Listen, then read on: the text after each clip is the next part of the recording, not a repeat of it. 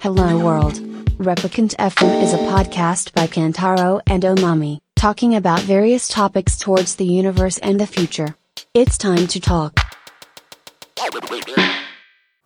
じゃあ、やっていきますかね。はい。はい。え今日は2022年10月30日、日曜日。うんっていうところで、もう11月になりますね。そろそろ。ねえ。はい。で、2022年も、あと2ヶ月というとこで。はい。早いね。めちゃめちゃ早いね。うん。 まあ、実質働いてるのなんて、もう、1ヶ月半ぐらいなんじゃないね、まあ、年末休みとかもあるし、ああ、そうかな。うんうん。うん。まあ、大体、うん。そんな感じかなと思いますけど。そうだね。去年の11月とか何してたかな。去年あれだね、朝やんか。11月ぐらいあれ、11月そうか。そうだね。確か朝やうんんうん。を、フリーマーケットを泡でやってた記憶がある。はい。だよね。確かに。うん。いやー、ほんとあっという間だね。あっという間だね。もうなんか、年を取っていくと、一年があっという間みたいな話って、まあよくあるある話だけど、 うんうん。加速度的に上がっていくね。まだ年 ではないけどね。マミは、おまみさんは。いや、はいケンタロウもだけど。いやー、そうかな。うん。それで年って言ったら失礼だよ。本当に。うん。いやー、でも、ね。 30代なんてまだまだ若いよ。まあまだ37、まだなのか、もうなのか。うん。それは人それぞれだけどね。そうね。うん。まあそんな感じでうん始めてますけど。まあ年末ですね。あんまり年末感ないけど、まだ。年末感あんまないね。いやでもそろそろ出てくるんじゃないうん、ううん。ん。寒くなってきたあたりにね。そうね。まあ季節的には今、秋うんうん。ですけど。まあ芸術の秋、読書の秋ってい食う、ね。欲の秋。食欲の秋。スポーツの秋。うん。まあ、いろいろあるけれど。まあ、今回はですね、まあ、音楽、アート、書籍とか、うん。まあね、そこら辺の、まあ、秋っぽいトピックスを中心に、うん。まあ、独自の視点でお届けできたらなと思っております。はい。はい。あ、1個目行く前 に、1個目行く前に思い出したけど、今週俺散々だったからね。本当に。うん、そうだね。うん。まあ、ウイルス性腸炎的なそうだね。うん感じだったね。まあ、急性腸炎的なものが、まあ、週明けてちょっとしてぐらいか、そうだね。まあ、いろいろ発詰動して。め込んでたから、少し休めって神様が言ったなと思ったけど。そうね。うん。いうところで、でもまあ、高熱が出て、まあ、コロナかなってちょっと思って、そうね。めちゃくちゃヒヤヒヤしたというか、うんイベント前にコロナなりがちみたいなところがあって、 まあイベント前っ今つうか、そうだね。だい今年で言ったら伊勢丹うん、うんうんの時の前の収録を、ほら、ランボーの K さんと、そうだねあとドミンゴさんとする約束をしてた直前になったりしたからね。うんうんうんんで、まあ今回はこの週末にね、週末というか、まあ文化の日および、まあ週末にイベントがあるわけじゃない。まあそれで、うわ、またこのタイミング来たかみたいなね。そまうあ、実際本当に熱もね、39度ぐらい。あって、うん。だからもうすぐに病院、マミが電 話して、また手配して、もうすぐに病院にまず長引くと、なんか、もしコロナだった場合にさ、いろいろ大変なことがいっぱいあるから、すぐに病院に大変だね。行きなさいみたいな感じうで、ん病院に送,、ね、送り出して、うん。はい。そしたらまあ、ね、検査もして、コロナではない、そうそうそうそプラス、まあ、その、腸、ね、急性腸炎から来る高熱と、まあ、まあ、下痢う。うん、うん。まあ、症状としては、本来なんか、まあ、嘔吐もあったりとか、下痢もあったりとかなった人、まあ、いるかもしれないけど、うん。けど、まあ、ケンタの場合は、嘔ま吐あは割なとくて、腸だったね。うん。しね、下から流れ出るような、竹のようにっていう感じだと思うね。そうだね。 まあそんな感じだったけど、そうだから鼻水とかさ、咳とかう、んうん。息苦しさみたいな、うんなんかそういう風邪症状が一切なくて、そうなんね。かマジでちょっと違うなと思って、なんうんか例えるなら前、例えというか経験としてあったのが、昔そのホタテを食べて当たった時、二枚貝食べて、うん、はいはい。当たった時の辛さに割と似てたから、なんとなくそっち系なんじゃないかなっていう、うん感じはしたんだけどマミ。はえっと、冷凍の2年前の牛タン食べて当たった時とかと一緒かな、多 分。とか。 2年前の牛タン食べる勇気がすごいけどね。そう、冷凍だけど、まあ、仙台のうまいやつだからいけっしょって思って食べたら、その次の日からもう結構死んで、うん。まあ、そっち上からも出たし、結構しんどかったな。まうん。あでも、腸炎はよく、結構1年2回ぐらいなる。マジでそんなの待ってる。コロナの前かな。コロナ禍になってからなんかなんないけど。うん。そうなんだ。そうそう、結構なってたうん。あんま飲みに行く回数が減ったとかいう原因もあんのかね。うん、なんだなんかろう。ほら、ね、食べ物に当たるとかってさ、やっぱ外のものを食べてれば、食べてるほど確率は上がるわけじゃない。うん、うん。多分だけど。そう、でも腸炎って疲れとか、なんだろうな、ストレスとかもあるから、うん。そうそう、なんかまあ、2種類、ウイルス性のものもあれば、そっかまあ、そっか疲れとかも来るか俺ら、も調べたうんスとトかレそスのもなんだろう、って書いてあったねまそれも多分に 2, 種類あるって感じかな。そうかね。なだからまあ、それで、まあさすがにね、そんだけ高熱が出ると、本当動けなくて、うんうん。で、とにかくね、おかんがすごかったの。うん。寒気。そうだよね。うんもう震え止まんなくてさ。 そうだよね。で、めちゃめちゃもう暖房入れて、そうで、マミなんて暑がりなもんだから、もう本当になんか、ブラジャーとパンツぐらいの勢 いで、キャミソールとパンツぐらい、暑いなとか言って汗かいてそうだね。仕事してまるっていあう。仕事してるフロア違うんだけど、まあマミの方がいるのが3階で、うんで僕は2階に行って、寒すぎるからもうほんと暖房マックスぐらいそう、でもそうするにと、してて。上にこう、ね温かみが出てくるからそう、そうそうそうその暖かい気温がね、そう上に行くから。なんかもう汗かいちゃって、もう、キャミソール一枚でもう、なんか真夏のようでに。もそんなんやってんだけど、俺まだガタガタ震えてて。だからもう全然もう入れそうて、そう暖かくした方がいいよとか言って。歯の根が合わないぐらいで、もうたまらず風呂に入ったね。そう、そうだね。お風呂入れて、うで、んそしたら、ちょっとあの、体は一時的に温まるから、良くなったんだけど、結局また出たらやっぱ、ガタガタ寒くなっちゃって、みたいな。そうもうその状態で、まあもう多分、何かしらの、なんだろう、通常ではないから、うん。多分病院に行った方がすぐ行った方がいい。うん。で、かかりつけのとこに行ってね。まあそうだね。うん。うん。いうところで、まあコロナではなく、そうそう。まあちょっとね、多分まあ疲れてたってのもあるし、うん。とまあいスろトレいろス的なところもあったのかもしれないけど。詰め込んうでたから、そうね少しまあ休め、うんそのイベント前に少し、ね、そうそう。お酒も抜いてだからまあ、木戸さんに今ちょっとこんな感じで、みたいな話したら、まあ、イベント前の役落としっていうことで、みたいな感じで。そううん思う。なるほど、つって。うん。まあ休館日もなかったから、無理やり作った方が良かったっていうのもあったかもしれないよ。そうねそれもそうだったかもしれないけど。うんっていうわけで、ねまあで、も無事復活したから。今週はね、そうそう。だから金曜ぐらいには、あの、ビールを飲めるぐらいに、ん 回復していって、うんうんで、週末に突入したっていうね。うんはい。とこですけど。はい。まあ、無事戻ってきましたと。よかったよかった。よかったね。うん。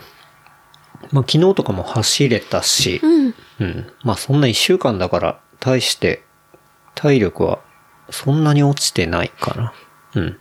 まあでも体重は落ちたかな、みたいな。うん、なんか見た目でもめちゃめちゃ、多 分、なんだろうな、うんここ最、まあ、過去何年かぐらいで一番細って感じほんとそんなに見た目変わったうん。うん見た目って、あの、なんだろう、服を着たままの状態の顔とか、はいはい。首らへんが、うん。なんか細って思ったかな。細っていうか、やつれたなってちょっと 思った。なんかもう、そら大変だそうったそかう、らだね。出たからだけ ど。なんかまあ、なるべく食べてさ、って思ってるけど。そうだね今はんもう普通にね食べれるようにな食べられったからるからうん。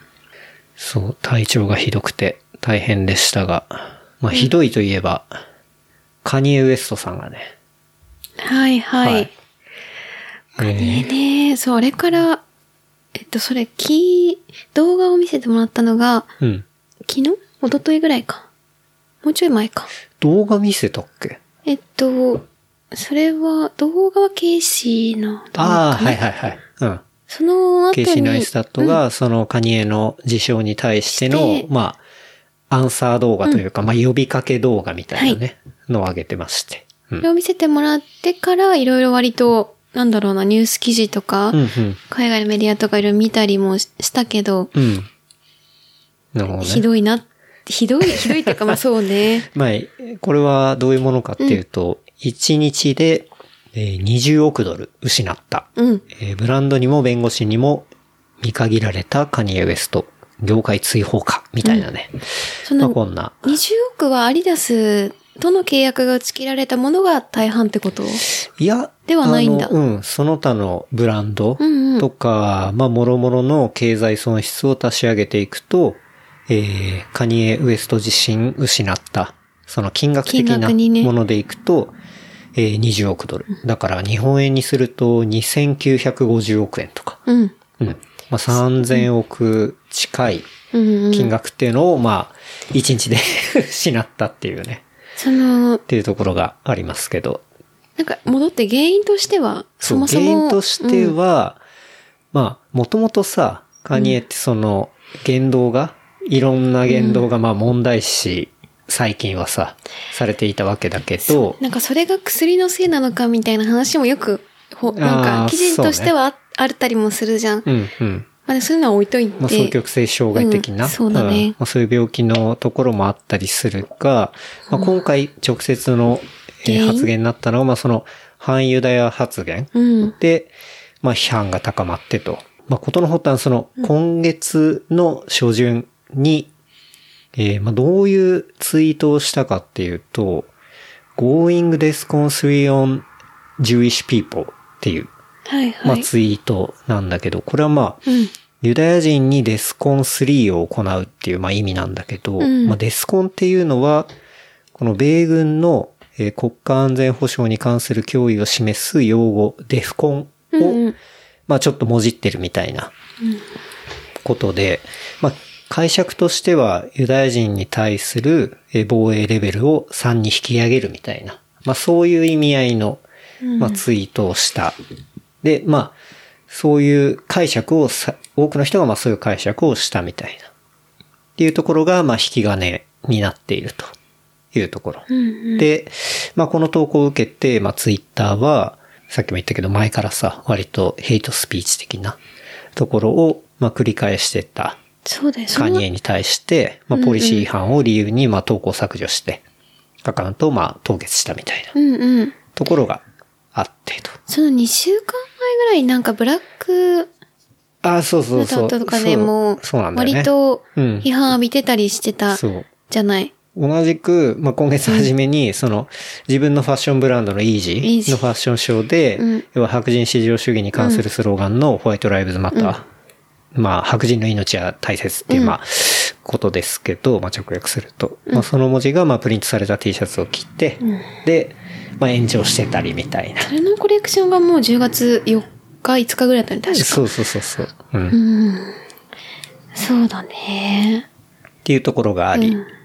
で、まあ、2020年に起きたさ、ブラックライブズマターうの、んうん。運動のまあきっかけになった男性のジョージ・フロイドさんがまあ亡くなった事件についても、まあ、その死因は警察官による暴力ではなくて薬物の過剰摂取によるものだみたいな、まあ、そういう陰謀論っていうのを、まあ、ぶちまけてたりとかして、はい、カニエがそうそうそうそう。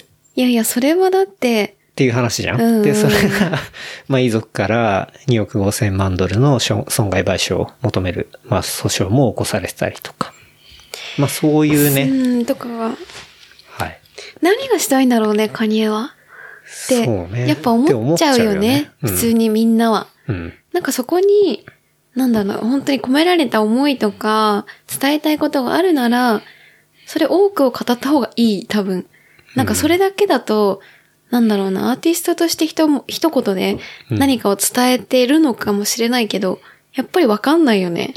でもさ、 アーティストとしてじゃあ伝えるんだったらもうちょい別のこと伝えたりとかさ、なんかね、まあ、そそもそもなんでなのみたいなところがやっぱ確かにみあってんななんでって思うんわざるを得ない。そう、過去には、例えば、奴隷は選択だったみたいなさ、うんうんだから、まあそういうようなことも言って、うんまあ炎上してたりとか、でまあさっきも言ったけど、その、病気によるものなのか否かってところの判断難しくて、なんか、ちょっとこの問題複雑だったけど、もうやっぱこの、えっと、うん反ユダヤの発言に関しては、もう結構、もう完全アウトみたいな。そうだね。まあ、今までの当然蓄積もあると思うんだけど、うんもう、こいつはダメだというところに、まあ、とうとうなって、あのね、まあ、連日、まあ、問題発言をする、このカニエ・ウエストと、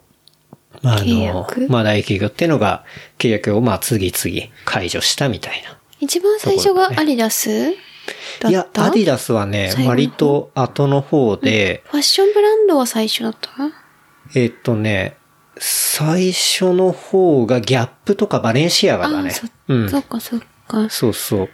なんか、うんそう、ギャップとかバレンシアガが契約を解消したのっていうのが、なんか LA で、なんていうんだろうねやっぱこういう発言って普通にさ、聞いたら、うんまあ、またカニ言ってるわ、ぐらいのさ、うん感じで、はいはいみたいなう。んうん。で、ああ、またニュースになってるわ、ぐらいのはいはさい、普通、普通の人って言い方もあれだけど、まあ、大体はそうじゃん。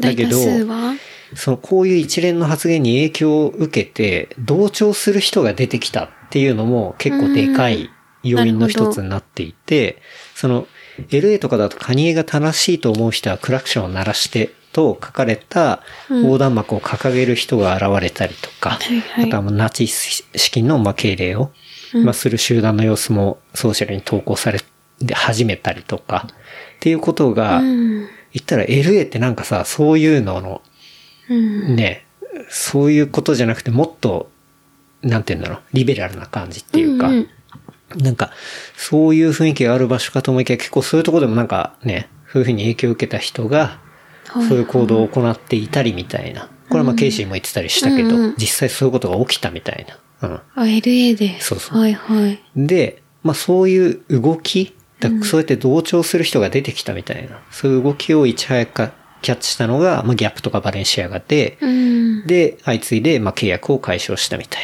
うんなとこだろ。って自分たちのブランドに影響出るもんね。うんそうそうそう。割とこう、なんだろう、イメージキャラクターみたいに置いてると。う。うん。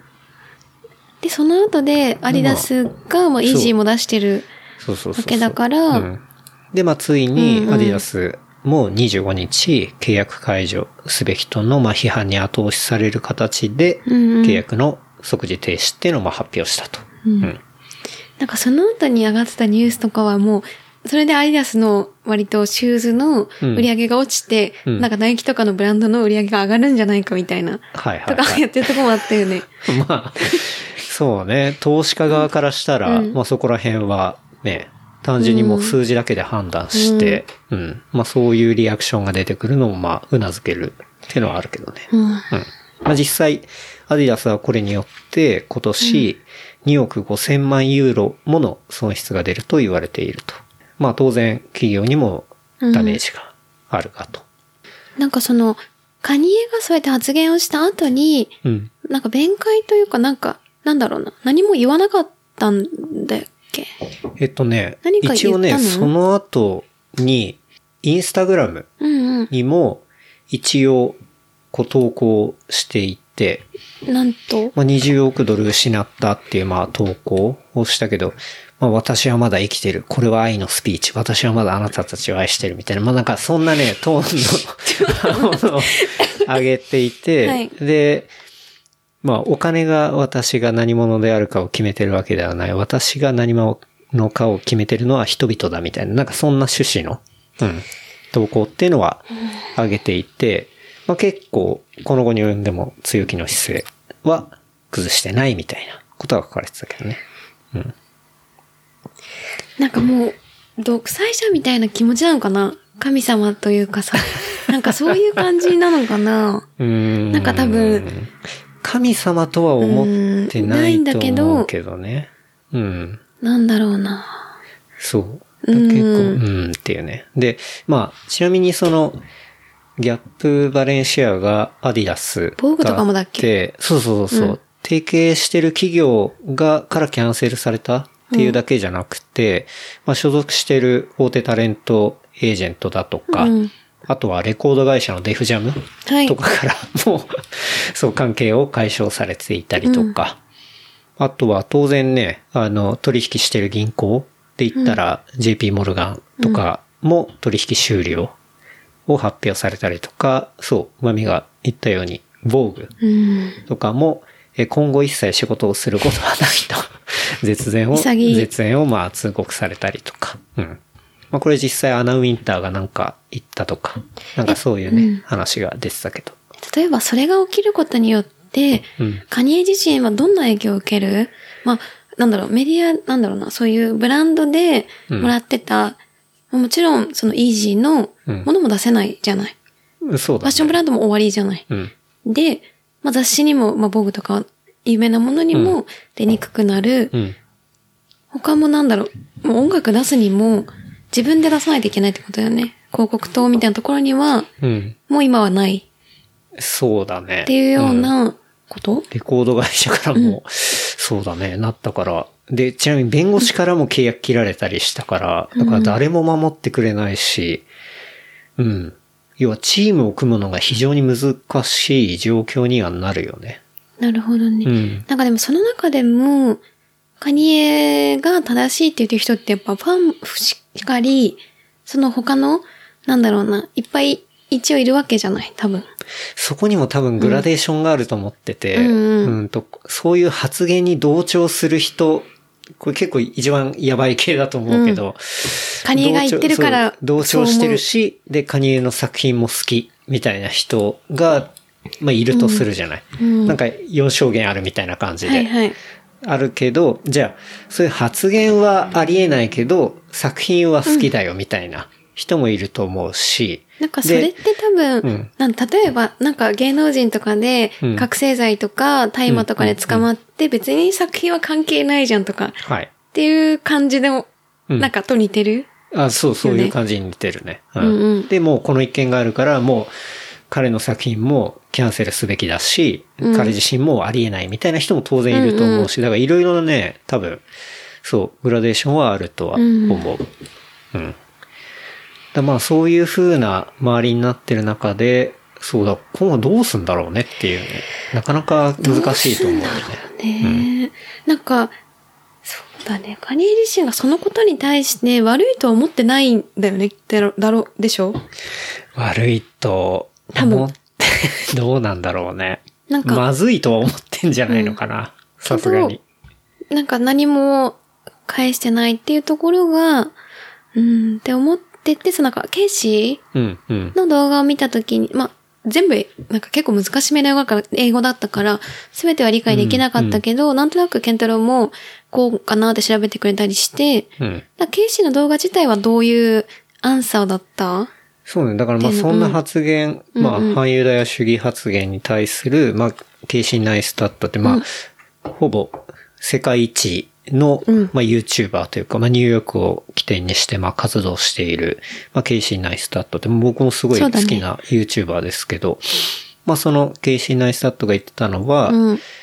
まあ、自身のバックグラウンド、そう、ケイシー自体がユダヤ系なんだよね。奥さんも育ててたよねそうそうそうそううん。っていうところで、まあ、その本人のバックグラウンドの話から、要は、その、ユダヤ人であることとうんいうか、まあ、そういうものって、もう別に本人というか自分のチョイスじゃないし、っていう話、うんで、そこの中にも信仰心が高いとか、そうでもないとか、まあ、グラデーションもあるし、みたいな。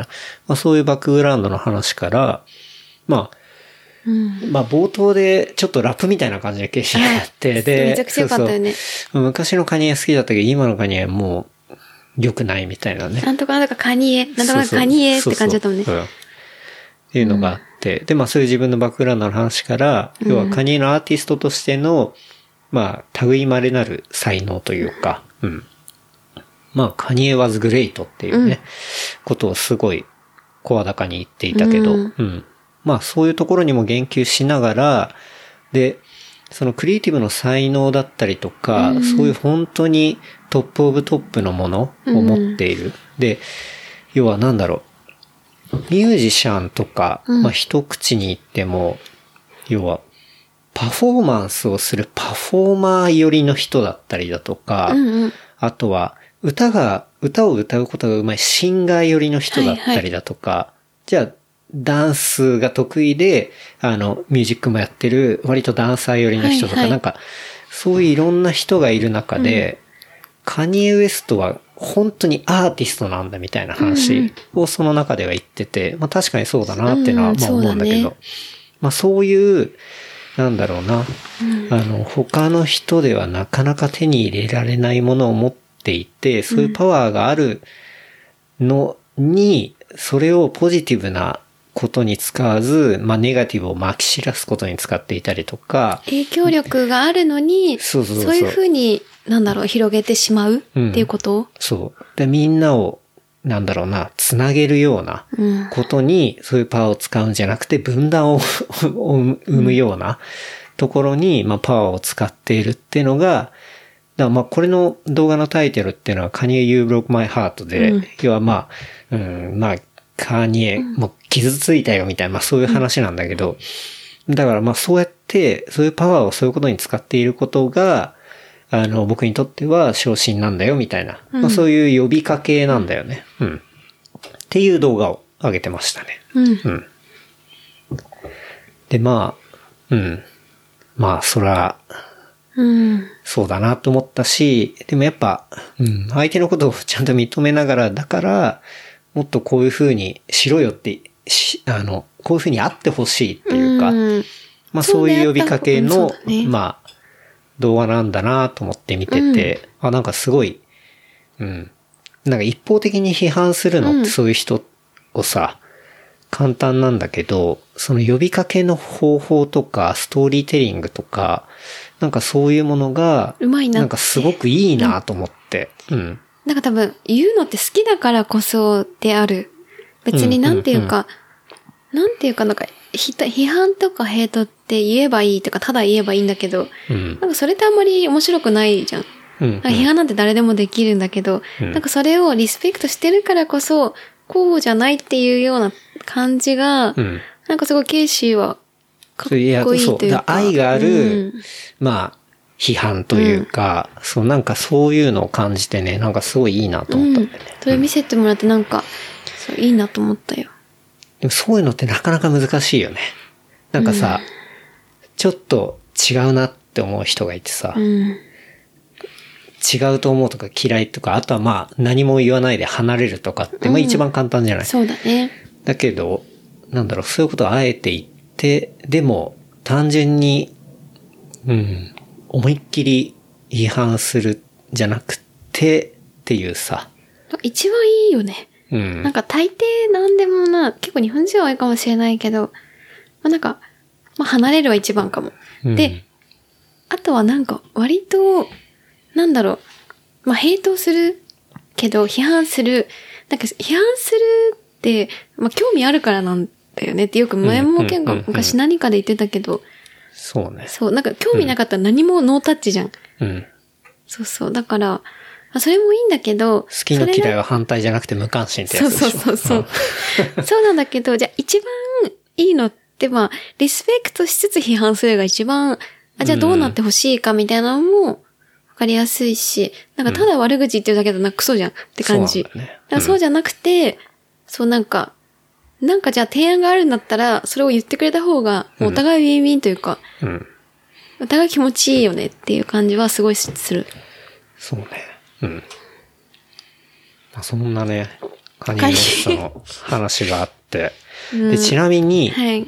そう、アディダスの契約打ち切りだけだと、15億ドル失ったっていうこうんとうん。らしいのね。その残りが4億とか言ってなかった違う。あ、そうだね。だから、確か。うん、ほとんどアディアダディダスか。スだったんだとこれ思う、は。多分。うん。かもね。結局多分ブランドを持ってるものもあるし、うん、うん。アリダスのものもあったから、アリダスの影響が大きいのでは、みたいな。うんなんかそっから来るシューズブランドの、うん。なんだろう、カニエが好きでアリダスみたいになってた人がいなくなるんで、わっていうことなのかなって思ったりした。そうだね。うん最初で言ったのが20億ドルを失ったって話だから、そのうちのアディダスが15億。だからほぼだね他が5億ってことだね。うんうんドルってことだ。うん。で、そうそう。その、アディダスの契約打ち切りで、15億ドル失ったとされるカニエ・ウエストですけど、まあ、反省する間もなく新たな契約先を求めて、あの、行きましたと。っていえうー、のどこが、にえーアメリカ大手シューズブランドのスケッチャーズでしたと。え、スケッチャーズって何え、スケッチャーズって知らないちょっとわかん靴ない。のブランド。嘘。有名 S っていう。あの、あんまかっ、 あんまかっこよくないとか言っちゃあれだけど。えーちょっとわかんない、かっこよくないところとか。嘘。あ、S? そう、S。これえスニーカーを扱ってたマミさん、スケッチャーズ知らないスケッチャーズ使ってなかったかな扱ってないか。まあ、あるんだわ。スケッチャーズって。はいはい。まあでも今ほとんど聞かないよね。うん、ちょっとわかんないんじゃないかな。え、スケーターじゃないよスケねー。ちょっとスケッチャーズ調べてみ。あー、はいはい。あ、S。あんまりかっこよくない、あ、ところ。え、でも、履いたことないわ。一回いや、も。俺もないよ。一回も。 1ミリもないな。うん。はいなんかはいはいそうそう。芋臭い感じのあ。、S ね。あ、うん見たことはあるけど、履いたこととか、うで関わったこと1ミリもないわ。本当に。まあ、俺もないんだけどさ。ダッサくないだから物自体はスケッチャーズではして て。そうそ あ、なるほどね。なんかニューバランスのう。うん。田舎バージョンみたいな感じじ ゃないすごい失礼だけうなどん。わかんないけど。 まあ、これがね、えっと、アメリカ大手シューズブランドスケ、スケッチャーズの本社を、えー、カニエ・ウェスト、アポなしで訪れたことが発覚と。で、拒否されたんだって。そうそうあ。で、それ拒否されましたというところで、しかも、 スケッチャーズっていうのはユダヤ一族が経営する会社でもありっていうところのオチがついてるっていう。うんなんでなんだわざとかないや、わざ、知らなかったの 裏取りも何にもできてないっていうね、もうこう、なりふり構わず、もう、やってるっていうね。必死なんだね。ちょっと痛めな、うん、ニュースも上がっていたけどね。スケッチャーダサいとか言ってす、すごい失礼だったかもしれないけど。まあでも、あんまり見ないよね。見ないね。うんし、なんか今、検索したら、アリダスのジャージ着た人がスケジュール履いてたとかすぐ出てきたけど、うん。なんとなく。っていうね。まあ自分の周りすべてを敵に回して、地位も名声も失いビリオネアからも転落したカニエ・ウェストというところで。なんとかなるんじゃない、ね。多分まあカニエ・ウェスト45歳。あ、45になったんだ。うん。っていう、まあ中年の危機っていうね、ことですけど。いやーでももう、45になったら人は変われ、だから誰、ね、変われないんじゃないカニエ自身は。だからもうそうやっうてん、生きてくのについてきてくれる人を巻き込むしかもうない、うんいいんじゃないかな。でもなんかその、でその中年の危機ってふって言ったけど、その、最近、なんて言うんだろうな。うん。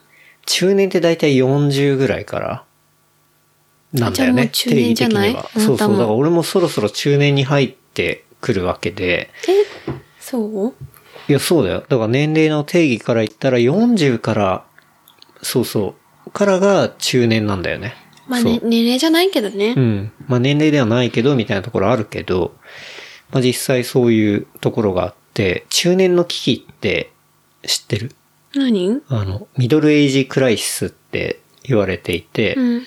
その、人生の中盤に差し掛かって、仕事もプライベートもある程度の経験を積んで、で、今一度、なるほどこう、自分の振り返る時期っていうのを迎えて、要は、人生のほぼ半分の時期、うんみたいな、のを迎えて、今までの自分とこれからの自分の狭間で、このままでいいのかっていう、その不安とか葛藤を抱えて、不安定な状態になることを、まあ、指すとうん。いうところ。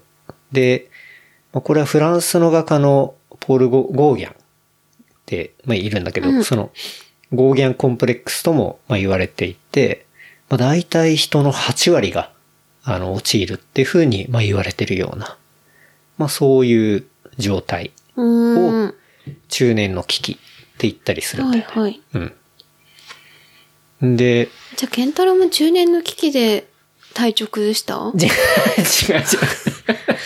あれは単純に病気あ。うんそでも、カニエは、カニエはでう。もいや、カニはどうなのかわかんないけど、それはちょっとカニのことは置いといて、うん、はい。そうそう、なんか中年の、うん、危機っていうのはなんかね、そう最近見て、ああ、なるほどね、と思って、俺もさ、その、うん。 37でね、まあ3年後には、まあ中年っていう域に入ってきて、うん。で、入ってくるなと思って、まあ、たまたまいろいろ見てたりとか、うん聞いたりしてたら、そう、そういう、ミドルエイジクライシスっていうのが、まそあういリうッチブルー的な考え、うん、まあ、そういうメンタル的なもんだね。うん。なるほどね。っていうのを見て、あまあ、こういうのは分かってればある程度さ、あそういうものなのかなとか、うん。っていうところは、まあ準備もできたりとかするかもしれないななんて思っていろいろ見てたんだけど、まあ、割とね、このものっていうのがその人生の後半を目前にして、うんうん。まあこのまま人生を終えたくない、自分の好きなように生きたいって欲求がまあ膨らむ時期はいはい。っていうことらしいんだよね。で、それは、えっと、例えば、なんだろうな。自分が独身。うん。別に結婚してないけどパートナーがいる。結婚してる。うんまあ別に結婚して子供だけ、子供いるとか、なんでも、そういうステータスっていうか何にも関係なくっていう意味。そう。何でも、関人係となく。自分がってこと。うん。性別も関係なく、うんうん。そういう40代中頃とかうんになってくると、まあ感じやすいもの。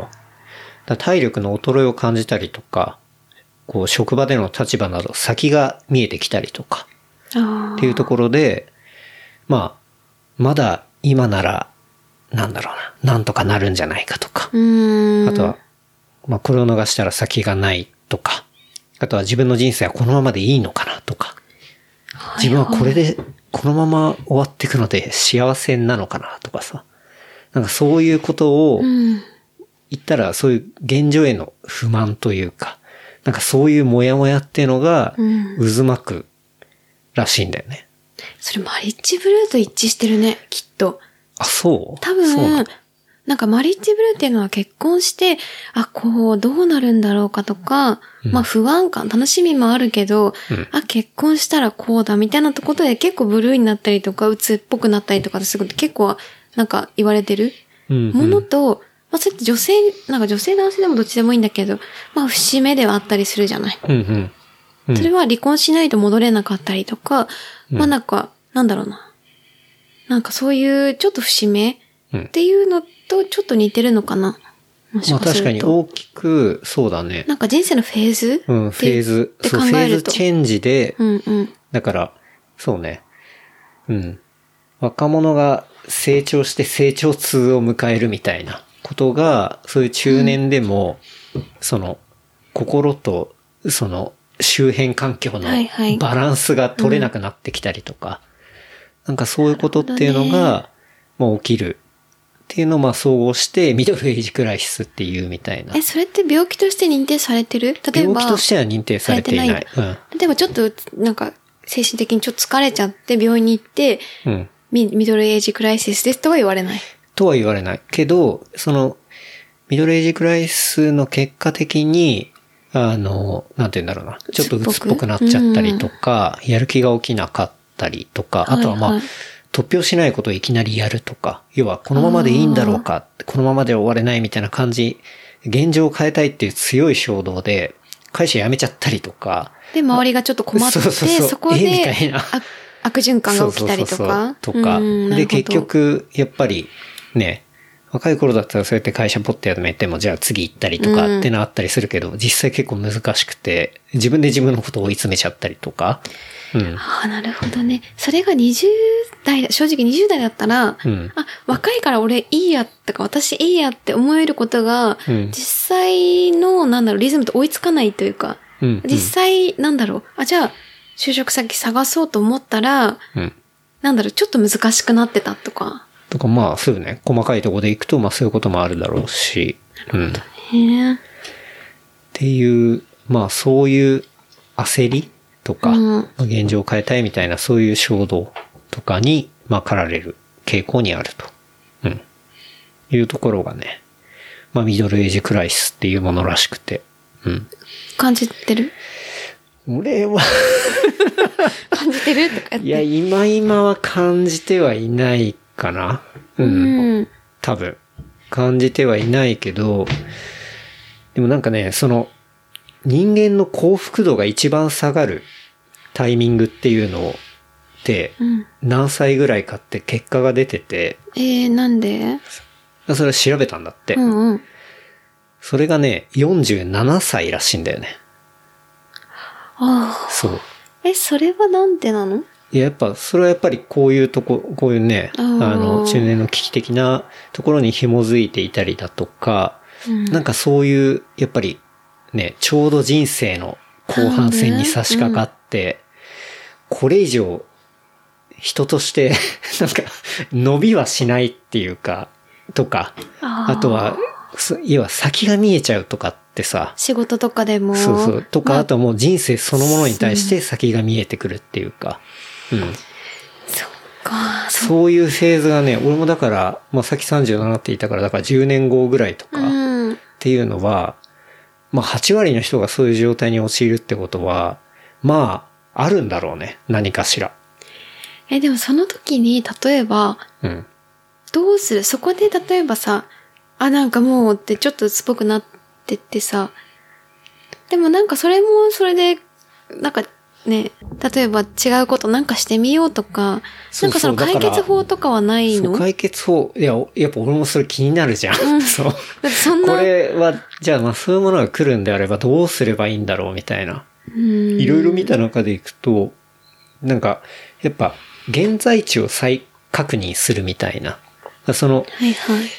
ある程度それだけ結構まあ会社勤めとかでこう自分の気持ちをあんまり出さないままずっと来てたりすると、自分の気持ち自体がわかんなくなってるっていうかはいはこい。う何がやりたいのかもうんうん。うわけわかんなくなってるみたいな、うんあえてあんまりそこを考えてなかったりとかうんうん。っていうことの状態でまあちゃんと自分の気持ちに向き合うっていうところが、まあまずは大事だから自分の今いるところをしっかり確認するっていうかうんう俯ん。瞰的に見て、うんあ、こういう状態にあるなというところを見て、で、えっと、価値観の見直しをすると。要は、うん若い時の価値観のままいいくから、そこにギャップがあるわけで、うんうん。しっかりその年齢、ならで年は齢ならではうん。の価値観っていうのを、こう、アップデートするみたいな。はいっはていうところが、まあ大事。ってい。いうふそうにれ書いもてある。ちょっと難しいかもね。うん。なんか自分の立ち位置がどうかっていう、例えばパートナーとかがいたり、まあ、友達が、なんとなく、まあ、聞くっていうのは難しいんだけど、なんとなくこう助言があれば、うんあ、自分こうだなってわかるけど、うんそうじゃないとむずくない自分じゃどうや、どうなんだろうなんて、うん結構むずいくないまあ難しいよね。だかあらら、アメリカとかだったらさ、まあ基本セラピーがあったりとかさ、うん、そうだね。まあ、セラピストがいたりとか、うん、まあ、そういうサービスをい利用したりすると思うんだけど、まあ、でも日本でもあるんじゃないかな。なんかでもそこの日本でじゃあセラピーっていうのはちょっとハードルが高いというか、なんとなくこう難しいイメージがある。うん。なん確かに全ね、然いた方がいいと思うんだけども、普通に話を聞いてくれる人みたいな感覚で。うんなんかそれで飲み屋さんでもいいと思うんだけどね。全然。飲み屋さんに とかそうね。まあまあまあ。で、まあ話聞くみたいなところで全然いいと思うんだけど、うんそこでなんか場所によなんかまあ、工程だけされてると天狗になっちゃうからさ、うんちゃんとこう、まあ、そんじゃんじゃないみたいな助言をしてくれるところが、行きつけであればいいけどみたいな、スナックとかうで、全然、まあ、ね、話だけど、うん。なんかそこもなかなかむずいね。そう。だからまあ、価値観の見直しをすうるっん。ていうところと、あとは新たな指標を立てる。ううん。ん。まあ、目的地を定めるってことね。だから、まあ、基本的に3段階で、まあ、ね、その人生半分で、ホップ、ステッこうプ、ジャンプ。そうそうそう。現在地をしっかり確認して、じゃあ、新たな目標を定めるわけだから、そこまでに行くための自分の、こう、優先順位だったり価値観とかさ、うん、なるほど。要はその判断基準になるものっていうのは、そうやって40何年過ごしてきて、うんどこなんだろうみたいなことを、ちゃんと確認、自分の中で認識するみたいな、改めて。うん。で、新しい指標を立てて、まあ、そこに向かっていくみたいな。難しいね。そう。だかられってさ非常に難しいなと思って。若い要は自分を再定義するっていうか、なんか若そういうことなんいだと思うんだよ時ね。はさ、うん何でもできるって思ってるじゃん。はい。きっとそうだね。で、なんかホップ、ステップ、ジャンプの計画性を作るの楽なのよ。うん何でもできると思ってるし、割とパワーもあるし、うん。なんだけど、じゃあ一回それまでの人生を見直して、うん。そっからじゃあ再定義して自分実際見てみるとこうなんだよね。これできないで、できるも分かってくるじゃん。うん。ある程度。うんで、そっからまた再定義してくるのって結構計画つくのむずいね。そうだと思うね。うん。これ解決するのかなんかも。まあでも、むずいいや、だからそうやってやるしかないうんらしいし、そうね。新たな指標を立てるときにも、うんうん要は、頑張りすぎないっていうか、うん。うん。っていう。まあそういう、なんかもうちょっと頑張りすぎないで、楽しみとかなんかそういうことを入れながらうん。やっていくみたいなことがまあ書いてあったんだけどね。っていうね、ミドルエイジクライシス。カニエの話からなりましたけど。まあ、カニエはそうかどうかわかんわかんなないいけけどどね。ね。全然わかんないけど。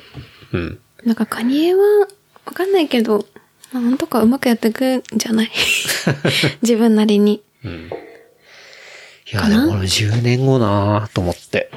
47じゃないうん。まあ、そうね。いや、でもなんとなく確かにそういうことをもやもや考える気持ちはわかるよなぁと思って。そうか。まあでも、そう、運動とか勉強はすごくいいっていう風に うん。書いてあったけどね。うん。じゃあ、それは全然継続するでしょうかね。だま継続しあ、てそうだよね。運動とかってさ、ういんや例えば、うん、なんかレースに出たりとか、うん。何かチャレンジするようなことをやったりってさ、うん。なんか、そう今まで見てない景色を見たりとかさ、うんんまあそういう到達したことがないようなことに、た、を達成したりとかさ、うんなんかそういうことっていうのを自分で作れたりもするわけじゃない。うん。うん。うん。で、割とその現在地があって手段があって目的を決めるのって、はいはい。結構、あの、誰でもできるじゃない。うん。例えばじゃあ、ランニングとかで言ったら、今全然走れてない。じゃあまずは5キロ走れるようになろう。じゃあ次は10キロ走れるようになうろう。ん。で、じゃあ今度フルマラソンに挑戦してみよう。とか、なるほどね。さ、なんか、割とその、タイムが出やすいから分かりやすいもんまあね。タイムもそうだし、そうそう、距離でもそうだしさ、なんていうか、わかりやすい。確かに、それが例えば料理で、うん。その、技量を測ろうってなると、例えば、何を作って、何を作って、何を作ってっていうのって結構もう、人の下もあれば、うんなんか結構むずいもんね。そうなだんか その、タイムとかでうん測れるなら一番いいし、なんか勉強とかも、なんかまあ、検定とかだったらわかりやすいじゃん。何受かったうん受かったってうんいうのって指標測りやすいけど、うんまあなんかやっぱそれがその理由なのかうな。ん。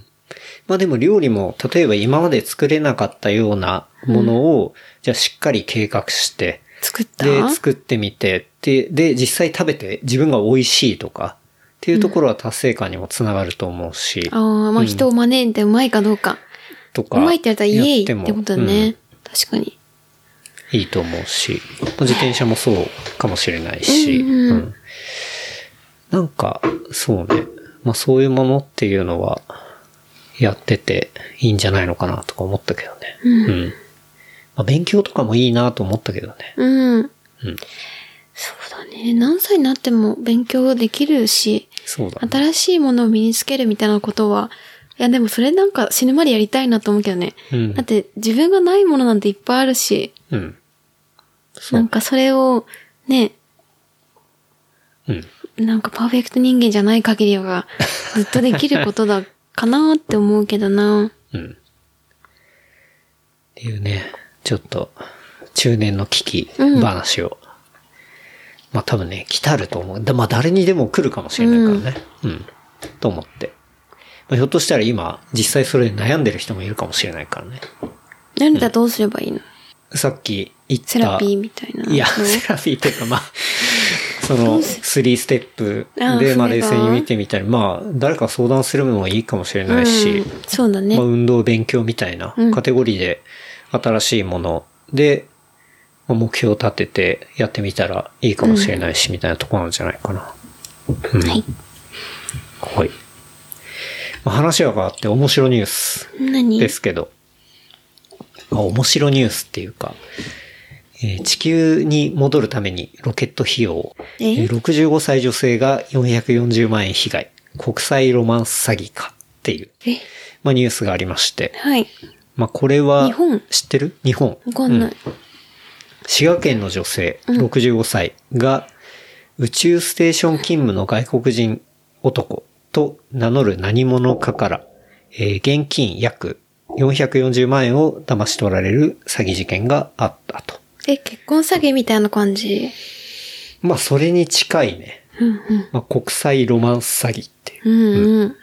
とこですけど。まあ、これは、その女性は、えー今年6月28日、SNS、これインスタグラムだね。うんを通じて、はいえー国際宇宙宇宙ステーションで勤務している外国人男と名乗る者と知り合ったと。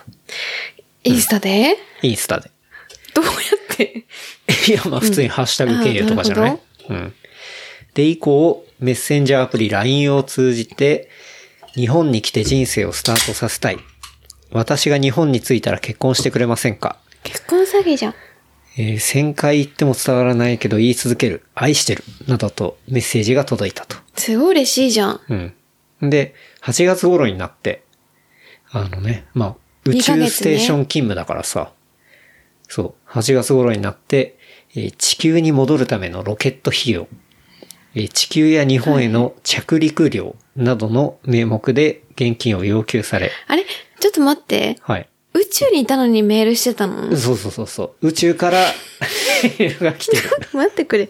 うん。はで、そうやってロケットの費用とか、いはい。えっと、地球や、まあ、日本への着陸費用などの名目で、まあ、現金を要求され、それを信じた女性が、えーまあ、その8月のね、5日間の間、5回にわたって、えー現金約440万円を、えー指定された口座に入金したと。いうところで。まあ、その後、まあ、さらに現金を要求されたことから不信感を抱いて、まあ、警察に届けてたそうだねというところで。うん。まあね、宇宙との、まあそういうやりとりをしていてと。え、どうやって口座、だってさ、ぎ銀行、宇宙に銀行口座を下ろす手段あるでもそれ、ウェブ、Wi-Fi ってあるの宇宙に。 Wi-Fi は、あるんじゃない一応あほらある、今だって最近宇宙から全あ然じゃあストリーミングとかもやってるし。あ、じゃあ、そこに対しては別に不信感ないのか。うん。あ、オッケーオッケー。そこが分かんなかったないけどさ今分かんなかったけどさ。着陸料とかって さ、打ち上げてんじゃんみたいな。そうだよね。てか、そこを、どんだけワンウェイだよっていう。そうだよね。うん。え、え結局それはうん、捕まったの、まあそれは捕まったんじゃないまあ届け出たってあ出いうた話まででこのニュースは終わってるけど。でもその女性もときめきがなんか嬉しかったのそうねもあるのかな、ロマンス的な。そうだね。まさにロマンスうん。の神様って感じだけどね。うん。ホーリーなんだよね。うん。何も言えそんないなな。話があって。うん。国際ロマンス詐欺って、ね、時々聞くけど、すごいよね。すごい設定がこれはでもすごいなって思ったね。確かに。壮大。だって地球出てんだもん。そうだよね。え、でも、なんで、でもそこでいいと思ったんだろうね。うん、だからまあこの女性は、あ、素敵って思ったんじゃない、うでもん、 65歳の方でインスタグラムやってるっていう、結構おしゃれというか、まあ、そうだね。なんだろう。ね、うん。まあ、うちも親父も、やってるもんいね。や、両親両方ともやってるからね、うんうんインスタぐらい。うん、ツイッターもやってるし。でもそれで相手からメッセージ、なんかターゲットとしてうん、なんか狙えそうと思われたのかなじゃない。いや、でもさ、これ、あら、そういう詐欺を考えて、こういう要はシナリオを作ったわけじゃない。うん。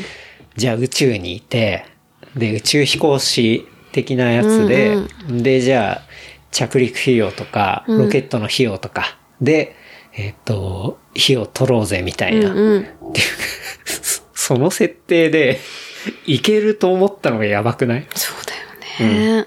普通もっとリアルな話にしようと思うそうだだよ。ろうなと思うんだけど。結婚詐欺は、結婚詐欺というかな、まあ、うんみたいなものは、まあなんかこう借金があったとかさ、はいはいはい。ま払あ、えないよもくのあるがああるるだよね。ってうん感じでこう、なんだけど、まあもう壮大だよね。壮大だよね逆にいい、いいけどね、逆に。いいっていうか、逆にすごい素敵じゃないありえなんかさすぎて、ありえるみたいな感じになっちゃったもんうね。なっちゃったんだろうかな。うんなんかマミなんて Wi-Fi 宇宙っていうところにまず気になっちゃったけど、そうじゃなくて、うんだから愛は宇宙を超えるみたいなところだったのかな。かもしれないね。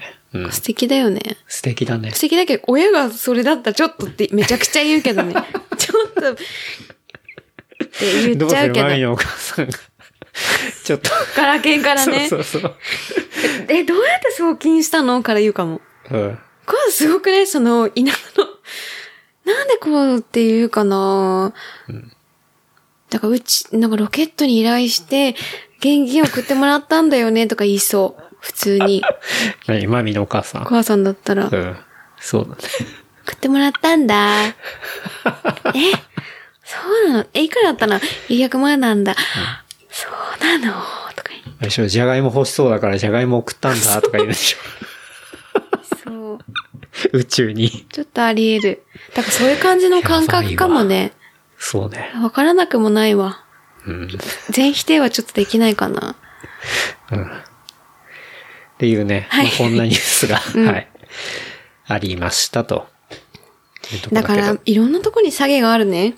いや、本って当いうに、か、詐欺、詐欺なんで、で詐欺ってそう、いうか。詐欺の手。段とかってめちゃめちゃやっぱ最初トレンドがあるんだって。うん。うん。前はオレオレだったでしょそうそう、まあ、オレオレとかあるし、要はその、詐欺の電話一個にしてもやっぱしっかり時代を捉えてるっていううんか。すごいよね、うんマジで最新らしいね。でもターゲットはやっぱ高齢者なんだ。60ぐらいの。まあでも物によるんじゃない、でも、今日本でターゲットにするんだったらやっぱそこになるんじゃないのかな。高齢者社会だから。いや、単純にお金を持っているっていうか。うんうん。だって若い人騙しても、対して引2万とかだもんね。き出せないっていうのがあるんじゃないかな。うん。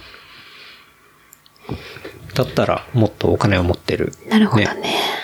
で、そんなに使う機会もないとか。うっんうん。ていうところをターゲットに当てていった方が、まあ全体の効率的にはいいよね。よく考えるね。うん。その考えをなんかもっと別のとこに、なんかマーケティングとかしたらめちゃくちゃいいものできそうなのにね。まあそうね。うん。まあ紙一重だようね。ん。 うん。まあそんなねう、んうん。宇宙のロマンスもありまして、うん。っていうとこですけど、まあ芸術の秋っていうことでね。ね。うん。まあこの間っていうか昨日か。昨日かうん。3331アートフェアか。うん。行ってきましたね。うん。まあ、3331アーツ千代だって、あのーウェイそうブとか。ウェイブとか有そう名だとね。。そこら辺のアートフェアとかを、まあ、定期的にやってる、えっと、場所的には末広町。そうだね。秋葉原からちょっと北の方に行って。で、上野の間ぐらい。うんうん。そうだね。で、なんか、小学校を割と、そう、リノベリノベしされたてといころて。うん。あの、ものづくり学校とか、うんなんかそんな雰囲気そうをだねイメージすると多分わかりやすいと思うんですけど。うん。そうね。まあそういうアートの場所があって。でちょうどアートフェア行ってきましたって感じか1年前うに、ん。もう行ったんだよね。そうだね。確かうん行ったね。1年前にもアートフェアやっていて、で、そこでも、あの、しゅんさんとね、うん会って。うん。まあ、しゅんさんっていうののは、は、うん。そうだね。もう、週末とかだったら、1日、もう多い時は10ギャラリーぐらい回ってんじゃないかな。うん。っていうアート、オタクまあ、アート、オタクって大した。 いやでもアートオタクでもあると思うな。うん。そだね。う。うん。っていう、まあそういうパイセンがいるんでですけど。うんうんで、まあ実際にアートも購入していて、お家も遊びに行ったし、で、ね、まあいっぱい見させてもらったし、で、実際今、あの、大学院で学生として、うん。まあそっちの勉強もされていたりとか、まあ当然あの、仕事もしてるんうん。しながらなんだけど。うん。っていうね。あの、しゅんさんから、当日じゃないな、前日の夜あたりあそうなんだに DM 来ていて、あの、明日3331ありますよ、みたいな。いつも、そうそう。なんかくれるんだよね。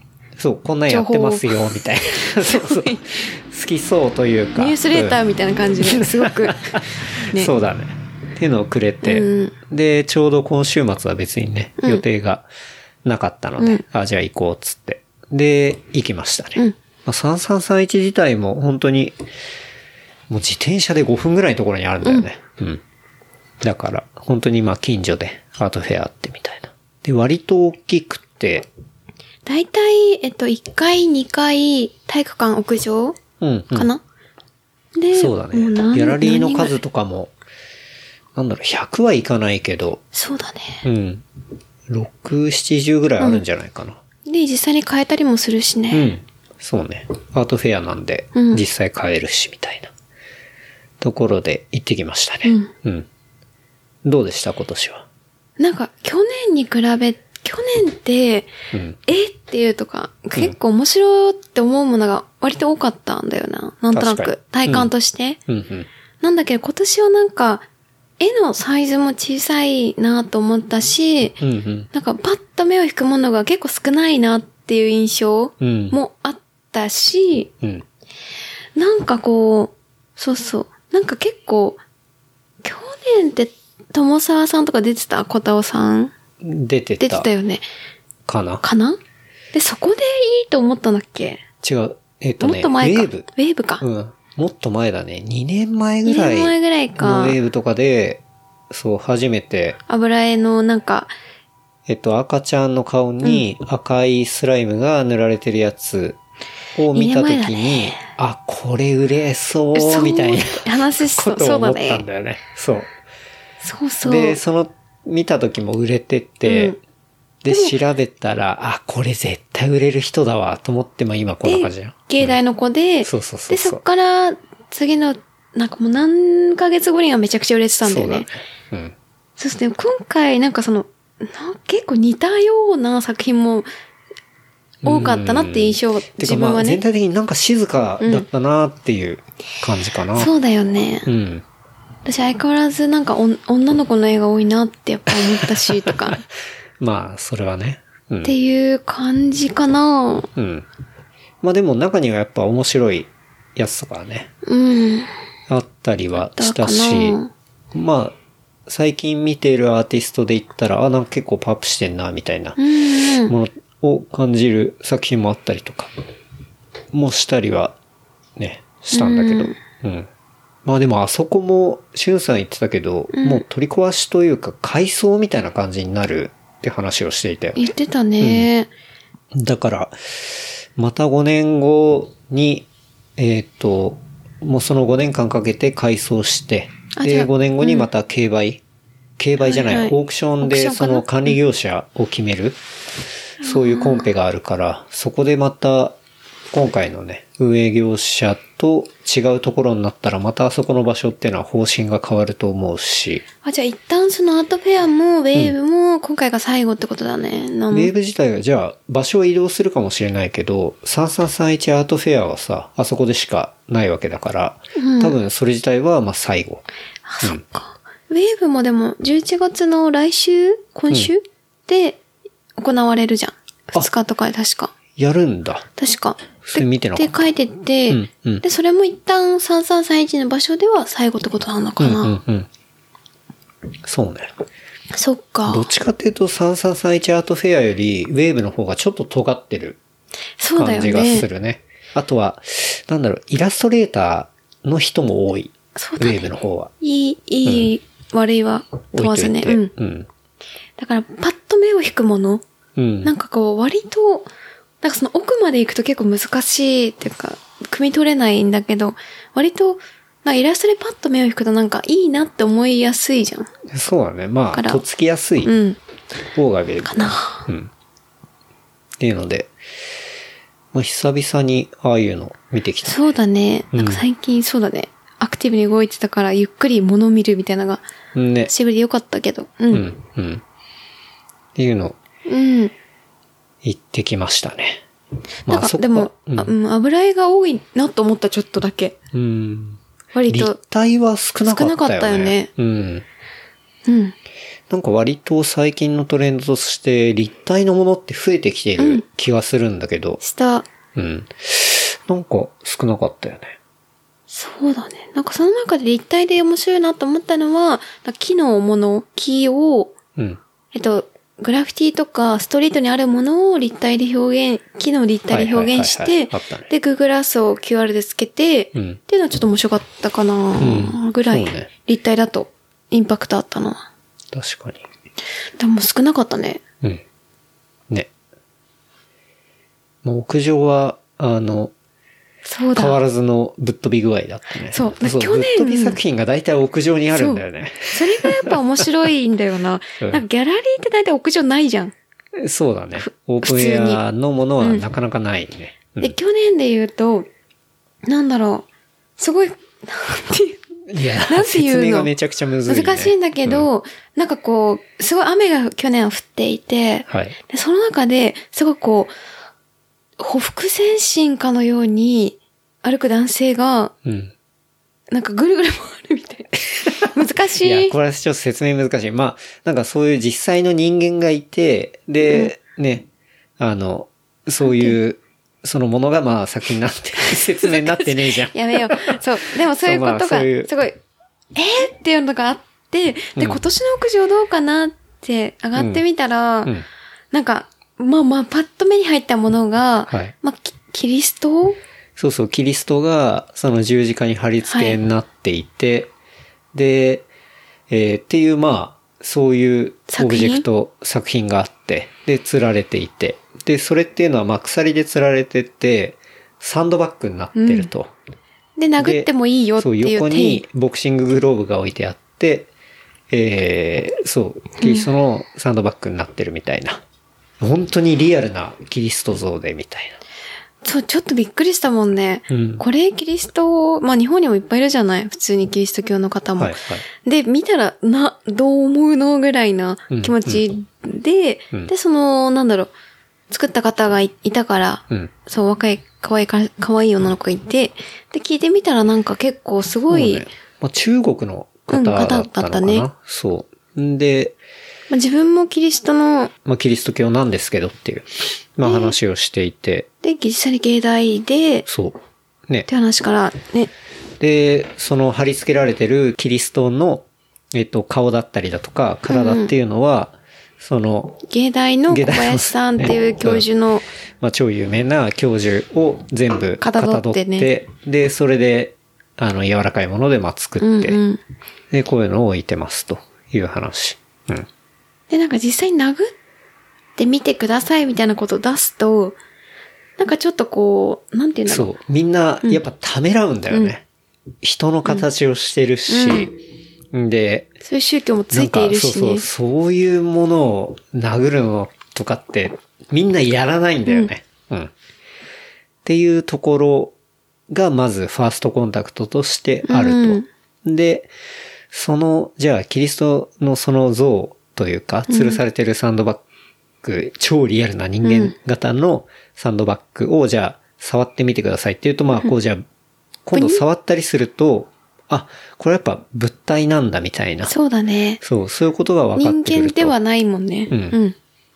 で、そこで、こう、ああ、本当に物なんだ、なるほど、つっって、うん今度は、なんだろう、そういうものがやりやすくなるとか、なんかそういう態度変容みたいなうんところっていうのを、こう、気づかせるような、そのものと、なんか人間の気まずさとか、うんうんだって同じ構成物でサンドバッグだったら、普通に殴れるわけなんだけど、そうねそうやってリアルな人の形をしているからこそ、殴りづらいというか、うんなんかそういう、こう、意識の境界みたいなところを攻める作品みたいな、なんかそういう話をしてたよしてた。でもそれ聞かないとやっぱわかんなそういくコンセてプ。トがわかんないよわね。かんないから、す聞ごといね反キリストみたいな人なのかなとか思って。確かにね。って思ったじゃん。うんで、なんとなくじゃあ、そうで、例えば殴ったとして、その屋上に、めちゃめちゃキリスト教信者の方がいたら、めちゃくちゃ失礼な話で。そうそなんかちょっとこう、炎上というかさ、ね、そのやってる写真を撮られたくないなって思ったりとっかね。て思ったけど、うんなんかそういうようなコンセプトがあれば、うん。なんか、ふ、ふと、なんか、うそんうそうそうそううんっていうのが、そう、でもなんか立、まあそれは立体じゃない、一応。うんうんそうそう、平面じゃないからさ。が、面白いなと思った。そうね。だから本人が、その女性がいて、結構ね、こうみんなに説明してくれたんだけど、うんうん俺らがいるグループに。あれはすごい面白かったし、ああ、なるほど、なるほみどたいな。うでもやっぱ説明されないと難しいのよね。ん。ああ、そうね。うん。まあ、でも逆に言うと、ああいうアートフェアってやっぱアーティストがさ、そうだね結構近くにいたりとかして、で、そういう作品の意図とか、うんまあそういうものを聞ける、まあ貴重な場でもあるし、うんうんまあやっぱ面白いなと思っ面て。白いね。うん、うん。だからもう多分あ、そうだね。もうこれは一旦多分終わっちゃううん。けど、ウェーブとかもアーティストさんいるかああ、ウェーブはあんまりいるイメージがないよね。うん。アートフェアってほら、必ずギャラリー紐付きで出てるそかうだら、大体アーティストは、まあ、ある一定の時間いたりとかするからね。うん。っていうね。うん。まあ、なかなか面白かったから、まあ、引き続き楽しみではあるけど、まあ、いつあるかまだわかんないけどね。そうね。まあ、アート系の話でいくと、まあ、最近うん。出たニュースでいくと、石油王ゲティの孫娘がジャストストップオイルに巨額の寄付みたいな。まあ、そういうニュースがありまして、要は、要はオイルに対し、対する抗議活動を行っている団体に、まあ、お金が回ってる大元お大元のが一人が、石油王の、まあ、孫娘であったっていう、まあ、ニュースが出ていた。話ねうん、で、うんまあ、今月の22日に、その石油王の孫娘のアイリンっていうのは、はいえーイギリスのガーディアン紙への寄稿で、えー環境活動団体への資金提供における、まあ、関関与を認めて、うん。で、えーゲティファミリーが、その石油王ファミリーね、うん。ゲティファミリーが化石燃料の採掘でいかに巨額の富を築いたかに、まあ、言及しつつ、えークリーンエネルギーへの計画的な転換をまあ求めたとういうところがありましたっていう、えーニュースがありましたね。うん。で、まあそのなるほど結構過激なまあ抗議活動をしてる、うんジャストストップオイル。あの、まあ、美術館そうに、美術館にこうゴッホの作品に、トビシャマーッとトスープを、そうちょっとよく、うんなん、なんでトマトスープかわかんないけど、うん。っていう、まあ、そのひまわりの一件以外にも、グラスゴーの、えーケルビングローブ美術館とか、あとはマンチェスター美術館とか、あ、そうまあロなンんだ。ドンのロイヤルアカメアカデミー・オブ・アーツとかで、まあ、名画の額縁に自分たちの手を貼り付ける抗議活動っていうのを、まあ、行ってきたというところと。で、まあ、その活動から、まあ、さらに派生して、うんまあ、ドイツの環境活動団体っていうのが、はい。えー、今度モネの作品にうんマッシュポテトを投げたりとか、っていう、 まあそういう事件も、はいはい。えー出てるというところで。 で、まあ言ったら、そのね、名画を所有するような、もうオイルファミリーのマネーっていうのが、そういうジャストストップオイルに流れ、はいはで、い。油絵の名画を汚して抗議してるっていう、まあそういう、ね、あの矛盾だらけだ ね。っていう、まあ、ニュースが上がってたりしてね。まあちなみに、あの、絵とかは、うん。かなり強靭なカバーがあるから、まあまあ無傷よくうんではあるんだけど、まああんまり見てて気持ちいいもんではなそいうだなっねていう。ね。だから目立ちたいんではって感じじゃない、うんまあ、基本はそうね。うん。で、私結構今うん、そういう、け、なんていうの過激な環境活動団体は、もう本当に空前の名が汚すムームみたいなのがあ って、今年の5月にもモナリザにさ、クリーム投げてたりとかあったじゃない。それを見たかな。うん。あれあたりから、なんかね、その流行りがあるね。まあ、なんかね、そんな話があって。うん俺も実際その、あれ、ゴッホのひまわりとかあるのって、アムステルダムにある、うんうんそうそう、オランダの美術館なんだけど、俺もあれ見に行ったことあるし、あそこであんなことやるんだ、みたいな。え、でも逮捕されるまよ、ねあ普通に器物損壊で、損害でまあ逮捕される。うんけど逮捕される別に実刑とかじゃないっしょ。うーんそうね。まあ、大した刑ではないんじゃないかうんな。からもう目立って、それが TikTok とか YouTube に上がれば、上がって、まあ、ね、こうやって世界中やってるってにね行ってっていう。こっちにも届いてるわけだしね。はいそしたらもう、それで十分だよね。うんまあ、お金もかけずにっていうね、ところであって。うん。まあ、なかな かね、そうね。うん。まあ、正直、やり、手段としては理解しがたいよね。うん。なんだけど、うん。なんかでも伝わりにくいと思うな。それが、そうなんだよね。ななんんかかさ、もうちょっとそういう真面目な話って、うん。ものすごい伝わりづらいよね。辛いな速度が遅くなるっていうか。ううんん、そうだね。だってまともにさ、これがこうだからこうで、こうんう、こう、こうだからこうしなきゃいけないと思うんですっていう主張をしてもさ、誰も振り向かなかったりとかするもんね。じゃあ例えば、自分の仕事のクライアントで、そうはいいう環境活動団体があって、うんうんで、その、要は石油っていうのは、まあ、石油製品とかそういうことだよね。プラスチックだったりだとか、あとは、じゃあ飛行機とかで、まあ、いっぱいオイル使って、まあ、はいはい物を飛ばしてみたいなさ、なんかそういうカーボンフットプリント的なところだったりだとか、まあそういうところに、まあ抗議しているような団体が自分の仕事のクライアントだった時 に、これはどうすればいいんだろうっていうことはめちゃくちゃ思うよね。なるほどね。何が正しいんだろうみたいな。いや、なんか、まともにやったらさ、こう、みんなで、ね、こう、ハッピーな感じのやつでいやさ、それしっかりむず考いねえようみたいなことやってもさ、伝わるわけないし、てかまあ、よくそういうの山ほどあるけど、確かにね。誰もアクションとしてそんな動かせるわけでもないし、なんていうの、そういうことを考えさせるために何をやるのかっていう。はいはい。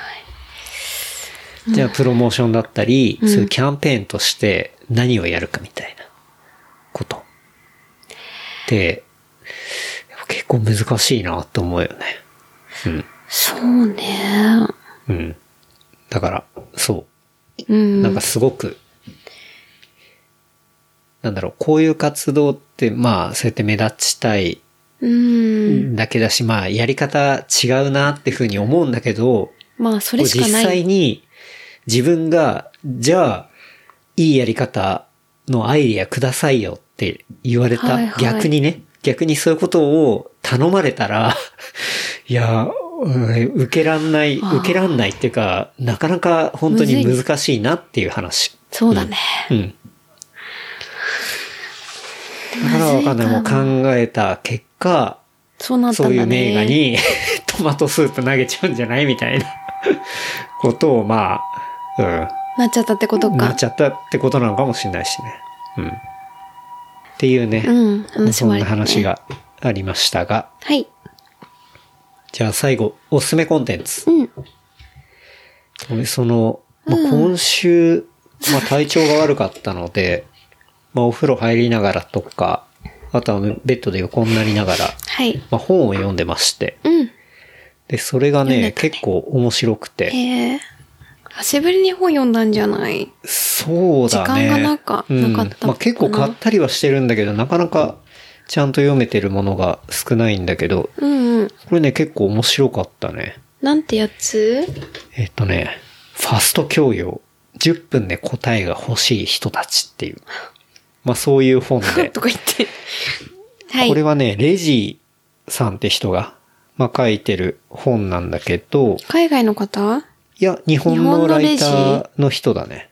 ライターっていうか、一般企業で働きながら、えっと、ライターとか、ブロガーえとか、ー、ものをやってる1981年生まれの人。えーレイジーさんはそうね、ライターブロガーで、 43歳ぐらい。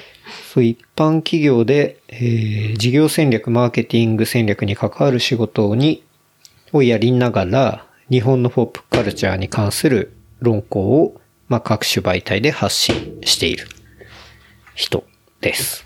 何で見つけたの読もうとこ思れったのね、は。そう、なんかツイッターで、この本に対する対談記事えーが上がってきて、そうそう。それで、その対談読んだらなんか面白そうで、で、買ってみたって感じかな。うん。どういう感じなのうんとね、まあ、これは、その裏表紙に書いてある、裏表紙じゃないな。背中拍子、中。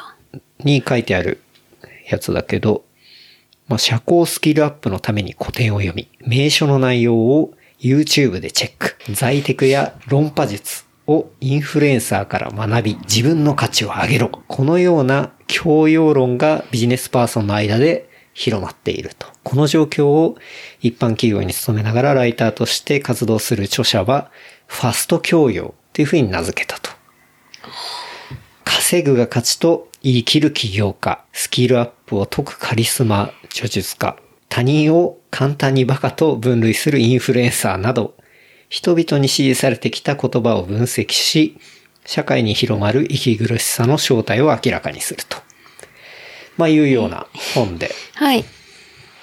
まあ、これは言ったら、まあそういう人、そういうインフルエンサーとかいっぱいいるわけじゃん。はい、はい。うん。だからこの本にもすごく出てくるんだけど、うん。例えば、えっ、と、オリエンタルラジオの、藤森さんいや、中田くんつ中田か、田中じゃないか、中田、中田くんとか言って。中田なんだっけ。中田敦弘さん敦彦さん。あつ彦か、うん。とか、シンガポールに今いる。そうそうそえうっと、そう、 YouTube 大学やってるよね。とか、はいはい。あとは、まあ、稼ぐか勝ちと言い切る企業家っていうのは、まあ、ホリエモンとか、ああ、はいはあい。とはスキルアップで言ったら、勝間和代とか、はいはい。あとは、まあ、他人を簡単にバカと分類するっていうインフルエンサーっていうのは、まあ、これ、ひろゆきとか、はいはないんかさ。あ、でもインフルエンサーではなくて芸能人って感じだけどね。その認識としては。そうね、まあ、芸能人になったっていう感じだよね。あ、そうか。あの人。も、そう。かな前りか、ら芸能人だ、その、ひろゆきはそうかも。他の人はもう芸能人だったよね。いやだからそこもね、うん結構要違うは、んだどうやって世の中に受容されていったというか、へー世の中に求められていったかみたいうんうんなところもあったりするんだけど、要は、その、ファスト教養っていう言葉もすげえ面白くて、はいはい。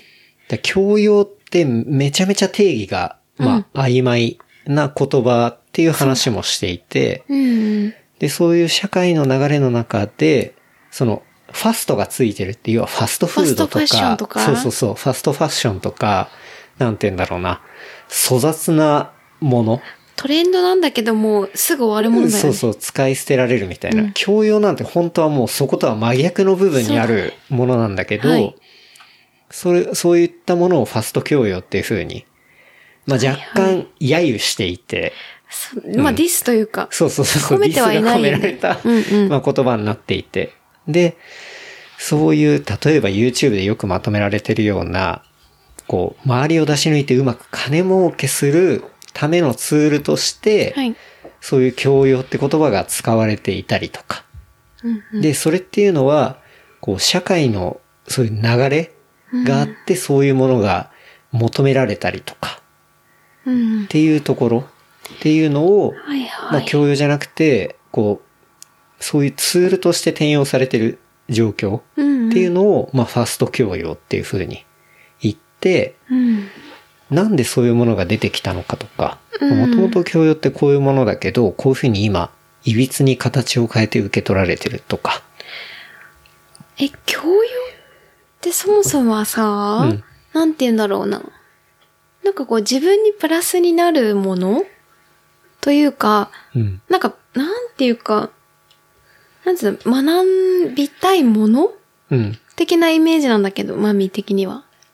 そうそうそう。本当にだから。ライクに、なんかソフトに言うと、まあ。うん。なんかそういう感じがするんだかうん。なん、即効性はなくて、うん。こう好きだから学んで。学んで、そう。だから俺、この本の中で他の人が言ってるやつで、割としっくりきたのが、うん。まあ、なん何かの役に立つからでも、何らかの利益があるからでもなく、ただ純粋に、うん。自らの存在の深さを耕すためにのみ学び続けようとすることみたいな。うん。はい。あ、でもそれもむずいね。でも、うん。だまあ、要は趣、味とかってことだよね。リターンとかを別に求めるものではないっていうか、はいはい。うんうんうん。あのリターンお金が稼げるからじゃあ、教養をつけようとかさ、ああ、そうだね。そういうことっんんていうのは本来の意味からするともう全然違うわけなんだけど、はいはい。今でも結構最近、そね、ういうノリがあるっていう。はいはい。教養をつけるために、こう学ぼう。そうそう。 YouTube でね。そう指を指して。はい。あ、それはあるね。そう、だから多分そういううんノリをファスト教養っていう風に、なるほど。なんとなく分かった。ううんん。だからていうの教が養ではないもんね、それは。そそれは勉強うなんっだから、多分。勉強とか、ていうかまあ、単なる小手先のノウハウといううんか。うん、そうだんね。そんな感じはするね。そうそう。っていうことを結構体系的に、そういうそのか、ことをまとめてる。著者が本があって著者が感じたってこと感じたというか、まあ、いろんな、こう、はいはい過去2000年代初頭ぐらいから、そういう時代の流れとか、うん。っていうのから、まあ昨今のそういうファスト教養って呼ばれてるノリみたいなところっていうのをなるほどね。しっかり分析している本うんうん。があって、うん。これがね、個人的にはめちゃめちゃ面白くて、え、どういったところがグッときたそのやっぱ世の中のムードが、やっぱそういうものが出てくるのって、そういうムードの変遷があるわけなんだよね。うん。なんか、例えばホリエモンで言ったら、うん。逮捕される前とかって、はいはいその社会の古い仕組みとかをぶっ壊すみたいな、うんそういう気概が割とあったわけだよね。うん例えば、こう放送局を買うだったりだとか、じゃあそういう株価の時間外取引を利用して、うん。こう、なんだろうな、出し、こう、うまくやるみたい出な。しそ抜くうそう、うんで、それっていうのは古いシステムがあるからそうなんだと。で、新しいやり方として、ああやって暴れ回ってたわけなんだけど、やっぱ逮捕された後は、その社会をどうするっていう方にはもう向いていなくて、うん基本的に要は個人がどういうふうに生き残るかとか、まあそういう方に、まあ、シフトしていったっていううんうん。もう社会は変わらないから、じゃあ個自分がど人うで、するかどうかそって話いだからそれが新自由主義みたいな話なんだけど、うんそう。っていうところが世の中の雰囲気としてあると、そういうファスト教養的なものが、やっぱ重要されるというか、はいはい。よ、り個人で生き残る方っていうか、うん。なんかそういうコンテンツっていうのが重要されるうん。っっていう。。うん。まあそういうことも結構まとめられたりしてえる感じ。だーうんからすごく読んでて、うん、なんか、俺とかあんまそういうコンテンツって、まあ、全く見ないんだけど、うん。うん。そういう例えばホワイトボードで解説してるものとか、なんか全く興味がないというか、うん。ちょっとわかんないかうんな。うん。なんだけど、まあそういうものがあれだけの再生数をね、持っていたりとか、っていうと、だからまあ、おまみも俺もそういうところは全く見てないかもしれないんだけど、あ、でも、もし全然わかんないこと、本当に、1うんミリもわかんないことに対して、あ、一からちょっと学びたいな、みたいな。でも、全部じゃなくていい。ちょっと知識欲しいなって言ったらそういうのは見るかもね。うーん、なんか、わかんないけど。うん例えば時間なくて、うん例えば全然関係ないんだけど、ちょっとだけあの知識が欲しいみたいなことになって、本読む時間もない。ってなったら、それは手段かもね。ってのはうんなんとなく、可能性としてはあるかも。うん。なるほどね。もしかするとうん。全然知らない分野とかだよ。うん。とかだったらね。うん。ってことだね。そういうの背景を全部まとめてるってことか。そうそうそうんうん。う。そう、そういう本を読んで、これはね、なかなか面白かった。それは書籍でしか読めないのうん。 ?iPad とか無理。 iPad とかどうなんだろ Kindle。うわかんない。俺はもう完全名に前はフィジカルで読んでるけど。何の名前、本の名前もう一回。本の名前をファースト教養10分で答えが欲しい人たち。うん。っていう。なるほど。本だね。どれぐらいで読んだえーもう2日3日ぐらいで読んじゃったけど。うん。そこそあこ。っという間に。ガーってハマって読んだのが結構久しぶりだった。そうだね。ううんん、ういや、シンプルに面白いなと思う。俺もなんか、ええなんか変な界隈あるなと思って。うんうん。なんか YouTube 見てても。そうだねうん。でもわかんないもんね、それが何かは。パッと見た時は。これ変だな、みたいな感じうん。いや、なんか変なノリがあるなと思って。うんうん。苦手だなって思ったの、単純に。うんうん俺もう、その、オリエンタルラジオのやつとかもうめちゃくちゃ苦手だし、ああいう系の YouTube とかって、もう、うこ全く俺は受け付けないんだけど、うんうん、でも、ああいうのとかは、なんかもう何も、本当に、今日もないい人に対して、なんかこう、わかりやすく伝えるっていうのがもうマスなんだよね、多分。だから、うんなんかでもうん俺そこにうんそれはわかんないけどね。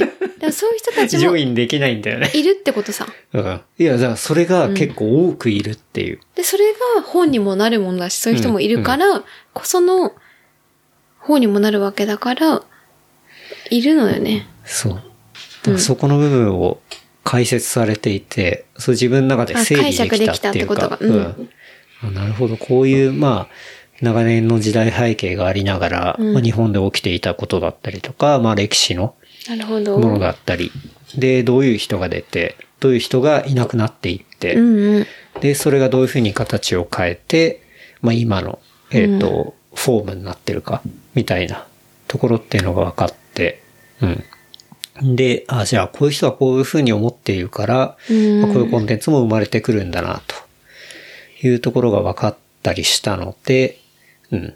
まあじゃあどういうふうに向き合っていったらいいのかな、とか、うん。っていうところの、まあ、指針になったりとか。まあでもね、これ個人的にはちょっと最後の、まあ結論付けみたいなところが、まあ、そらそうだよな、みたいなところの、あんまり驚きみたいなものはそんなになくて、まあまあそうだよね、みたいな。ああ。うん。まあ結論だったりはしたので、まあ、結論まはあてい人うかね、それぞれだそかう結ら。論とかね、なかなか出しづらいんだよね。そう。なんだけど、うん。なるほど。まあでも、そう。こう、なんていうんだろうな。現代のその流れというか、うん情報と、そういうものを発信する人と、世の中と、みたいな。うん。ところのちょっと、社会学的な側面もあったりして、すごく面白く読んだんだよね。うんうん。なんかそういう変なインフルエンサービジネス的なところの生態系みたいなところもあるし。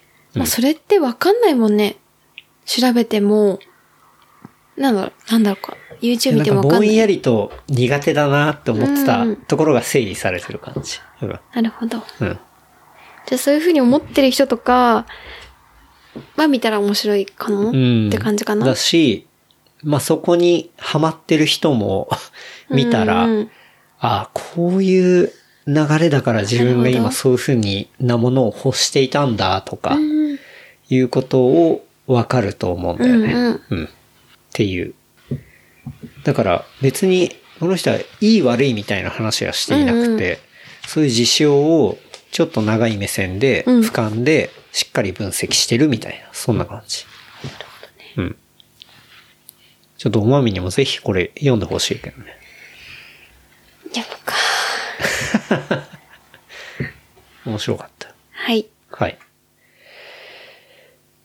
んなところですかね。うん。あとは、おすすめは、あれか。ん配信が月曜だから、はい。えっと、もう、木曜、土曜だね。あ、そうだね。うん。いよいよ。結構何回もね、はい。エピソードで多分言ってる ?3 回ぐらい言ってるか。うんからしつこくはあれですけど。 はい。まあ、また、うん。パシフィックと飲む練習がね、うんありますので。 3日と5日か。はい。まあ、3日は、えー、戸戸越越ドリフターズスタンド。ドリフターズスタンドでそして1、時、6時。はい。で、靴も販売。はい。 5日は、高尾のマイホームはい。ですね。うん。で、5時からかな。うん。うん。で、まあ、大阪は、そうね、3日、同時に、夕方の5時から、いいですねうんうん。えっと、マルホ酒店の南店であるし、札幌を、札幌は、えー、11月の13一日周、本当だね。にランニングイベントあるし、で、11月3日は伊勢丹でも起きますしと。ねはい、うんというところなんで、はい。よろしくお願いしますと。とこっすね。うん。はい。だね。こんなところかな。口はそうだよね。そはいこが一番、もう本当に直近だね。うん。と。そうね。はい。はい。じゃあ今日はそんな感じですかね。うん。うん。まあ、ちなみにね、そう、この、ファースト教養の本で、はい。